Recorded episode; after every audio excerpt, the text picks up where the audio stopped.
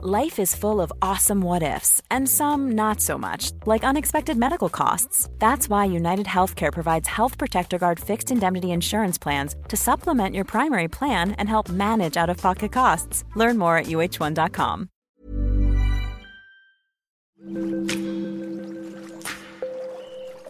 Aderezo presenta Qué sabroso con Gerardo León.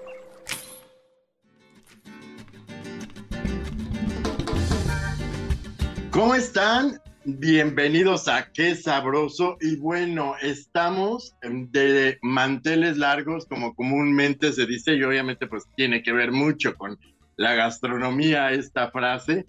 Nos sentimos honrados de recibir en este podcast a Sajid Telles, la chef más reconocida actualmente en la Ciudad de México y a nivel internacional, pues que nos va a contar de su historia Bienvenida, Sajid Telles. Pues muchas gracias, Gerardo. Claro que sí, con todo el gusto del mundo. Gracias por el espacio, por pensar en mí.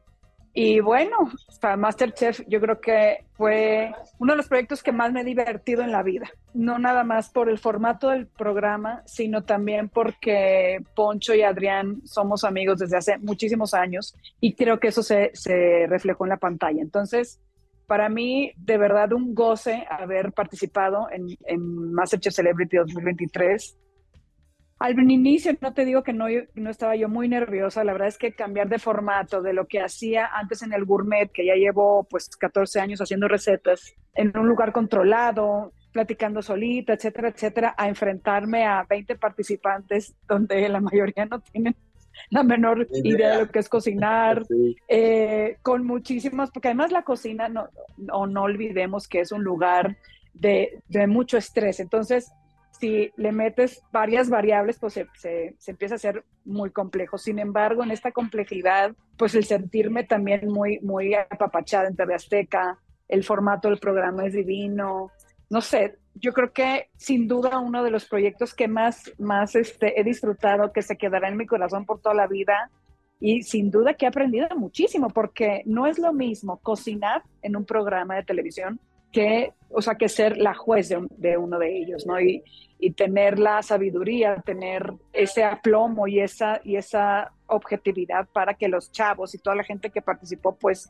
al final eh, se sienta a gusto y aprenda, ¿no? De un programa, pues que al final es de cocina. Por supuesto. En realidad fue, eh, pues, tu primera vez, bueno, ya, ya habías estado en el gourmet, ¿no? Este, como parte de, también, no a lo mejor en televisión abierta, pero en este caso sí también representó un reto, como dices, y creo que lo importante es que, retomando este tema, pues que las nuevas generaciones también aprendan de los grandes maestros de la cocina mexicana como eres tú. ¿Qué, qué sentiste o qué piensas al respecto, eh, Saji? Porque yo creo que estamos viendo un boom de la cocina en México. Creo que a través de redes sociales y a lo mejor como parte de un crecimiento de, y de, y de un interés, un crecimiento en el interés de la cultura culinaria nacional se está viendo actualmente, sobre todo en las nuevas generaciones, ¿no es así? Pues sí, Gerardo, mira, yo creo que ya llevamos muchos años eh, con un boom gastronómico hacia adentro y hacia afuera de México. Sí, a mí me da gusto que las nuevas generaciones, o los chavitos, eh, sean mucho más participativos y se estén adentrando más a lo que, a lo que tenemos en el país.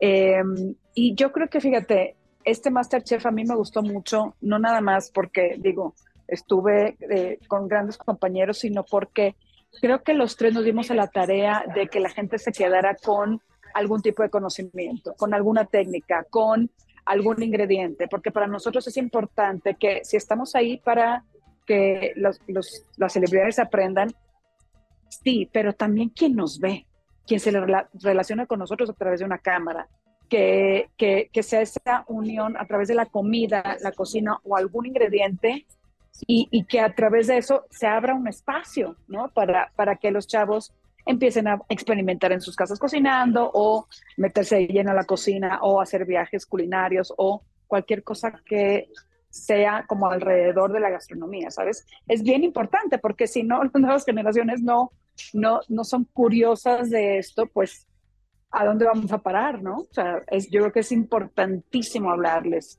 importantísimo sensibilizarlos de, de lo que somos, lo que comemos y hasta dónde queremos ir como gastronomía, y no solo mexicana. Claro, que en, de alguna manera eh, sabemos que, que, no, como lo decía hace un momento, la difusión pues está al día a día de que cualquier persona puede, como dice la película, no cualquier persona puede cocinar, la de Ratatouille, pero creo que actualmente sí, ¿no, Chef? Creo que estamos viendo como una intención por aprender, por descubrir sabores, ¿no? Claro. Lo vemos en TikTok, lo vemos en Twitter, lo vemos en todas las redes sociales, y que la gente empieza a seguir a, a esas personas y se convierten en, en, influencers, no me gusta tanto esa palabra, pero es eh, la realidad actualmente, ¿no? Y creo que eso va por buen camino, pero al, eh, al final eh, creo que la cocina mexicana se mantiene al margen de las tendencias también. Pues mira, es, es bien importante que la gente cocine en sus casas, sea como sea, si de moda, si quieres ser influencer, si quieres hacer esto, lo otro, da igual la, la, motivación que tengas, lo importante es cocinar. Todo el mundo puede cocinar, por supuesto que todo el mundo puede cocinar. Yo lo que he visto a través de todos estos años que me he dedicado a la cocina es que muchas veces cuando uno empieza a cocinar y no le salen las cosas, lo deja, ¿no? Porque creo que somos poco intolerantes a la frustración. Y quiero decirle a todo mundo que nos está escuchando que lo más bello de la cocina es eso, que te permite fallar intentarlo de nuevo hasta que te salga. La cocina es, es ciencia. Claro que hay feeling, claro que hay una mano detrás, claro que hay amor, claro que hay una intención a la hora de cocinar, pero que no se nos olvide que la cocina es una ciencia. Y si tú vas a, a mezclar cantidades exactas para que te salga una receta, te va a salir sí o sí. Entonces, uno, perderle el miedo, dos, cocinar, cualquiera que sea tu motivación, y comer bien. O sea, no nada más cocinar, sino el saber comer, porque nosotros empezamos a comer antes de cocinar. Y si uno no come bien, veo difícil que puedas cocinar bien. Entonces, yo creo que va ligado todo esto. Si tú me preguntas qué te gusta de la gastronomía, me gusta todo. Me gusta el fast food, me gusta la cocina tradicional, me gusta la cocina de vanguardia, me gusta la cocina de casa, me gusta la cocina eh, de los libros, me gusta la cocina de otros lugares. ¿Por qué? Porque al final creo yo que sabiendo de todo, tu experiencia como individuo es mucho más enriquecedora. O sea, yo, yo creo que eh, todas las propuestas están bien siempre y cuando tengas tú eh, el mismo sentido que le quieras dar. No sé si me explico. Y pues ahora las, las, nuevas generaciones, da igual cómo cocinen, pero que cocinen. Da igual que se, se metan a este mundo por donde sea, pero que se metan a este mundo de la gastronomía. Porque si no, o sea, digo, tú, tú más que nadie lo sabe, somos lo que comemos, ¿no? Entonces hay que, hay que aprender a hacerlo bien. Por supuesto. Y esa última frase creo que tú la aplicas excelentemente bien, mi querida chef Saji, porque pues eh, tienes una gran trayectoria. Sabemos que tu parte, eh, digamos que esta parte de aprendizaje la tuviste en Europa, ¿no? Y nada más y nada menos que con eh, chefs eh, tan reconocidos de la talla de Hugo Alciati, espero haberlo pronunciado bien. Sí, sí, sí. Eh, bueno, de, eh, tuviste todo un, un, bagaje cultural de dos, eh, de dos países que fusionas actualmente de manera formidable, ¿no? Cuéntanos un poco de este aprendizaje. Pues mira, justamente acabo de sacar mi primer libro que habla de la historia de mi vida a través de los sabores. Es un libro que estuve eh, haciéndolo en pandemia y finalmente después de dos años lo pude, lo pude ya, ahora sí que terminar. Es un, es un proyecto precioso porque habla justamente de toda, de cómo empiezo yo en la cocina, de dónde, cómo llegan mis abuelos de, de Líbano a México, cómo yo desde chiquita estoy expuesta a una cultura completamente diferente eh, y una manera de ver la vida diferente y una manera de comer, aunque en el fondo pues son dos culturas que se sientan siempre a la mesa. Eso y por el otro lado la cocina mexicana, que es la cocina que me ve pues nacer eh, en, un, en un lugar como Mazatlán, Sinaloa, donde el producto es esencial, los mariscos, las verduras, el maíz que tenemos. Y después ya en, en, en, mi adultez, digamos, toda esta parte de preparación en Europa, yo creo que al final, eh, pues tengo una vida privilegiada, ¿no? Para mí era muy, muy chistoso de chiquita tener tantas culturas, o sea, tener, estar expuesta a tantas culturas y finalmente ahora decir qué increíble, porque claro, en el proceso uno dice, ching, o sea, ¿por qué soy diferente? ¿Por qué como diferente?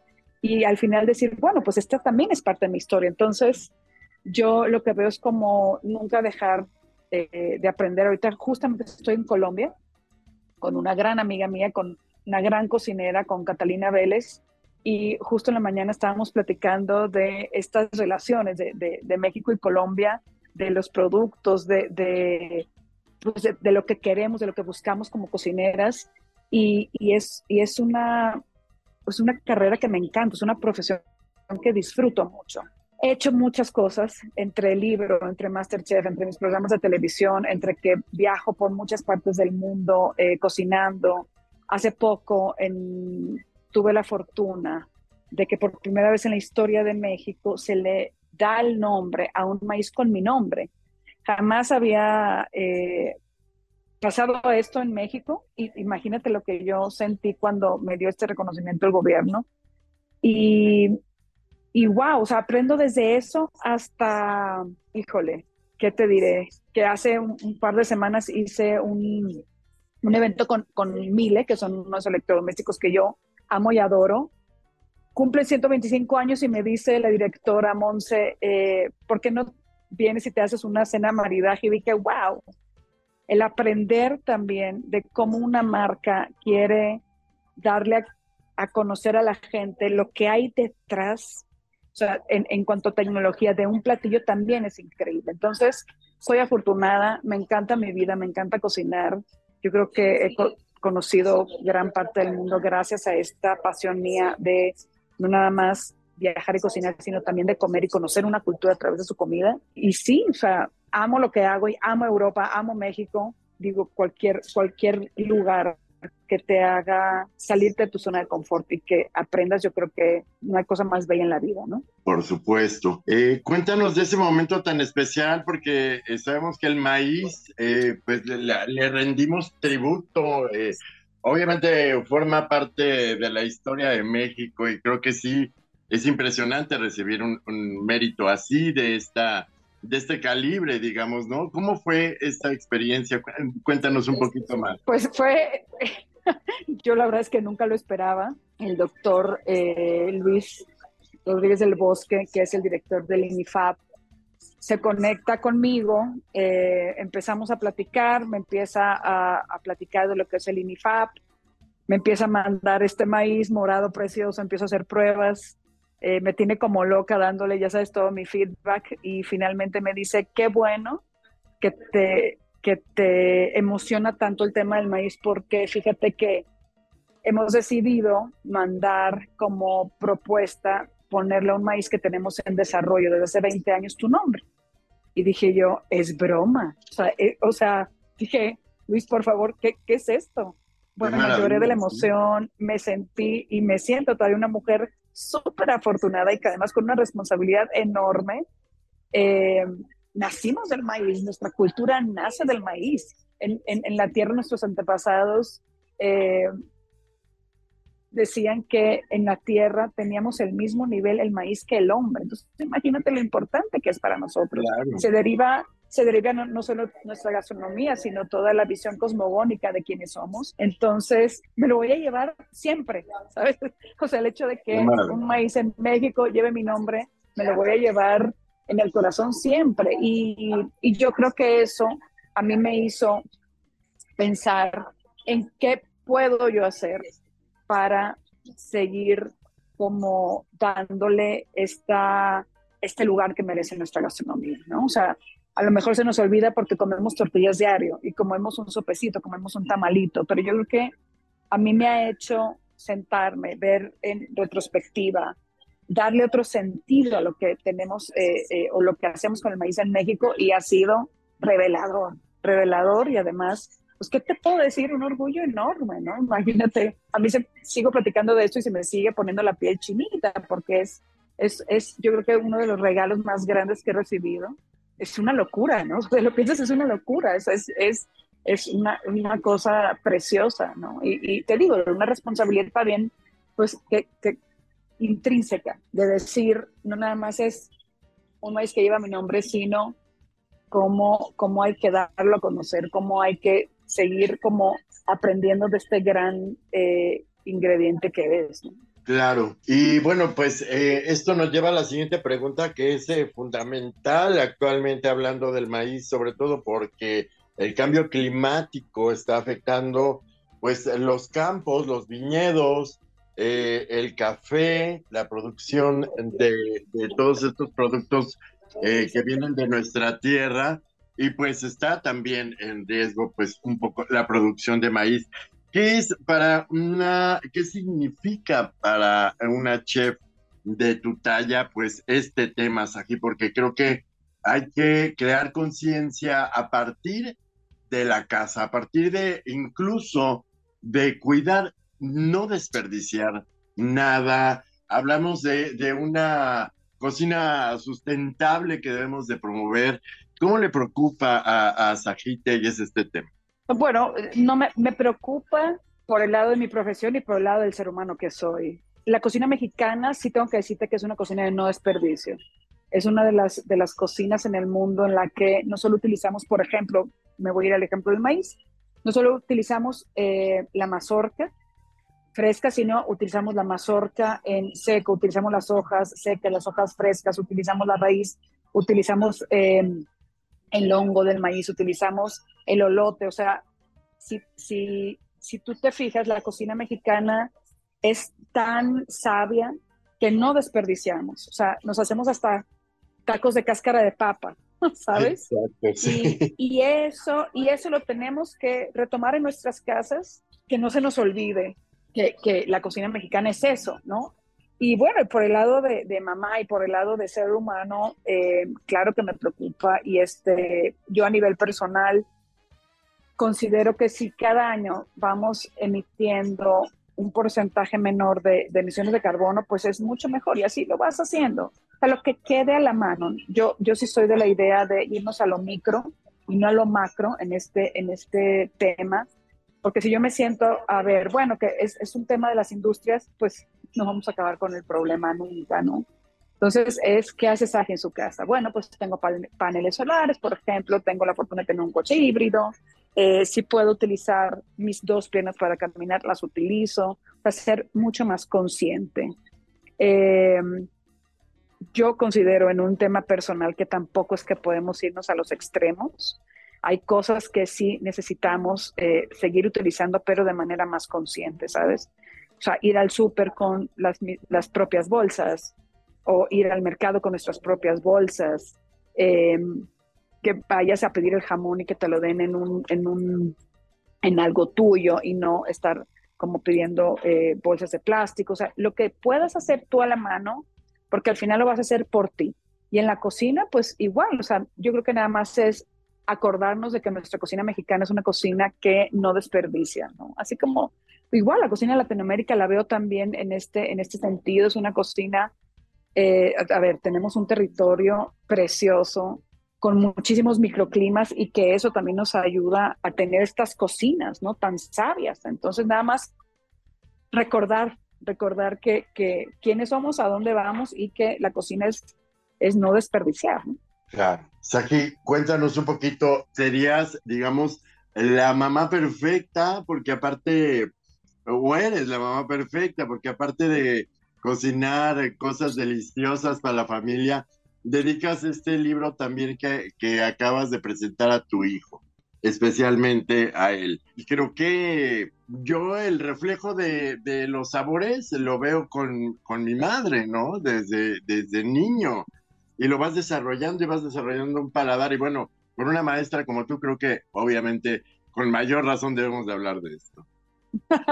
Pues mira, eh, ¿sabes qué? Disfruto mucho mi maternidad. Mariano llega a mi vida cuando yo, eh, ya en, mi etapa adulta, o sea, le llevo 40 años a mi criatura. Y entonces yo creo que el goce de la maternidad es muy diferente. Yo agradezco ser madre a esta edad y, no haberlo sido a los 20 años porque soy una mujer completamente diferente. Eh, sí, la verdad es que llegó Mariano a mi vida y yo lo que hice fue pues traerlo a mi mundo, que es el mundo de la cocina. Entonces, Mariano, a su corta edad, es un niño que le encanta comer. Sí le gusta cocinar, no creo que se dedique a la cocina, pero ha descubierto el mundo a través de muchos sabores y es un niño que le aplaude a unos buenos frijoles que le hace su tío Gerardo Vázquez Lugo en Nicos y le aplaude a una, un aguachile en Mazatlán o le aplaude unas trufas en Italia, ¿sabes? O sea, el, el que no sabe de lo que cuestan los ingredientes, pero sí de una calidad, me, me, ya, ya como madre cocinera, digamos que, que ya, ya me puedo morir. Y, lo, lo, lo, lograste muy bien. Lo logré, claro, lo logré, porque es, es, la, es a través de la cocina uno ve la, el mundo diferente. Eh, no pretendo en ningún momento que, que lo vea eh, como nada más a través de mí, sino que se quede de esto de su mamá. Y por eso le hice el libro también, de, de que sepa de dónde vienen sus raíces, de que sepan las noticias de, digo, perdón, las recetas de su, de su familia, eh, porque además es un libro no nada más de recetas, sino de toda la historia de cómo llegan mis abuelos a México, eh, mi madre cuando vivíamos en Mazatlán, yo de mis viajes que hago en, en, Europa, que lo lea y que lo vea y diga, qué rico, estas son las recetas que mi mamá me hacía de chiquito, ¿sabes? Es un libro para él. Eh, yo espero seguirle escribiendo por muchos años más. Y, y bueno, no sé si soy buena o, o, mala mamá, habría que preguntarle a él, pero de que he sido una mamá entregada, sin duda. Y también te tengo que decir algo, una, una madre que viaja mucho y que tiene su ritmo de vida como buena chef o cocinera y que también lo disfruta y en ningún momento me hace sentir mal porque tengo que viajar, ¿sabes? O sea, yo creo que mientras yo esté bien y esté contenta de hacer lo que haga y el tiempo de calidad que le dé a Mariano, yo creo que es lo mejor que le puedo dar, porque no me veo yo eh, atada a un restaurante ni a, ni a nada siendo una mujer frustrada, sino al contrario, totalmente libre de escoger las cosas que yo quiero para estar con mi hijo o para estar haciendo un evento sin, sin que se acabe ese, ese amor que le tengo y pues siendo una mujer plena, ¿no? O sea, sin, sin ninguna culpa, porque yo creo que nos castigan mucho a las, a las mujeres que somos eh, profesionistas, porque cómo te vas a el viaje y él dijo no, no te lo llevas, ¿no? y yo creo que tenemos que, que, replantearnos eso. Y sí, mira, ahorita que estoy eh, recordando lo que decías al inicio, nuestra primer chef en casa son nuestras mamás y nuestras abuelas. No dudo que haya papás también. Digo, por ejemplo, mi papá le enseñó a cocinar a mi mamá, pero es la primera figura que tú tienes en, en la cocina, ¿no? Y, y, y, yo creo que eso, eso es bien importante, porque sí, la cocina es muy femenina, es muy de dar, es muy, te apapacha, te abraza. Eh, y hay que, hay que reconectar con eso también, ¿no? Wow, Qué bonito. Ahora, ahora sí que nos emociona mucho escuchar esas palabras y pues obviamente eh, pues nuestra más grande admiración a tu trabajo y a tu vida y a tu, a tu forma de ser como madre y como empresaria, como chef y como una gran, gran, gran figura que pues de la que estamos todos los mexicanos muy orgullosos. Mi querida chef, nada más para terminar, sería un honor que nos dieras una pequeña receta tuya para hacer en casa. Unos buenos huevitos. No se me vayan a, querer hacer un pato. Unos huevitos. a ver, venga. Van a batir unos cinco huevos y le van a poner en hilo, o sea, gota a gotita, que será como un cuartito de taza de aceite de oliva. Los baten, le añaden este, el aceite y ponen a calentar agua en una, en una ollita para después poner algo de cristal encima y que estos huevitos se puedan cocinar a vapor. ¿Por qué es importante que sea vapor? Porque vas a tener cierta temperatura.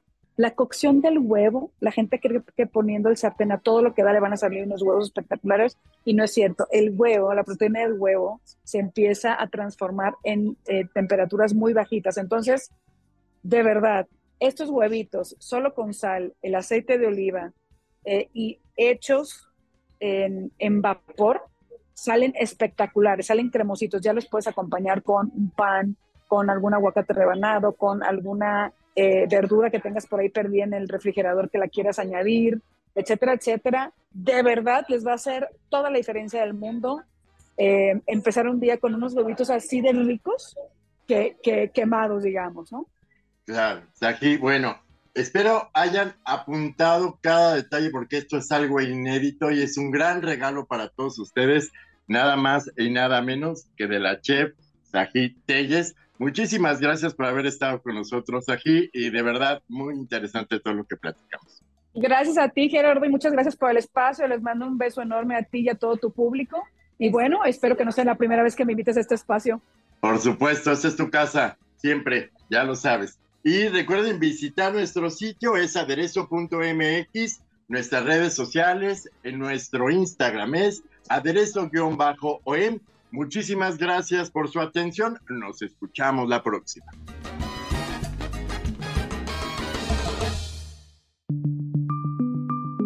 Esta es una producción de la Organización Editorial Mexicana.